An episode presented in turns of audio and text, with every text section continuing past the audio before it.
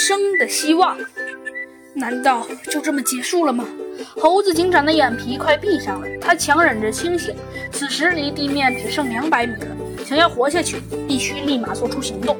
他环视着周围，发现高塔上有一段铁梯。猴子警长马上兴奋起来，想扑过去抓住梯子，可风吹得他难以行动，更何况他在下坠。他用尽力气扑向铁梯，但还是徒劳。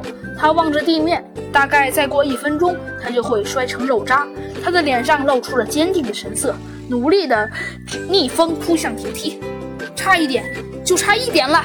他的手快碰到铁梯了，在一刹那间，他停止了下坠，抓住了铁梯。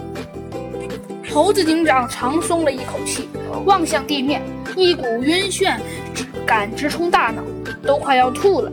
他观察到铁梯只有高塔的中间一段有，末尾跟高处都是没有的。而他现在就处于高塔的中央，是爬上去还是爬下来呢？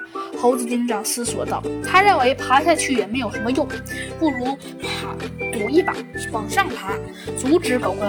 猴子警长的腿有些软，脑袋有些昏沉。他试着上爬一个，忽然一个踩空，他差点掉下去。猴子警长的后背全湿了，冷汗不止的冒了出来。他决定不看地面了，这样可能会好一些。他咬了咬牙，继续往上爬。好不容易，他爬到了最后一格，但这里离圆台还有大约一米八的距离。要是他是一个大人，一伸手就行了。可是他变小了，现在大约才一米一高，就算跳起来也没有办法。这时，猴子警长想到了一个好办法。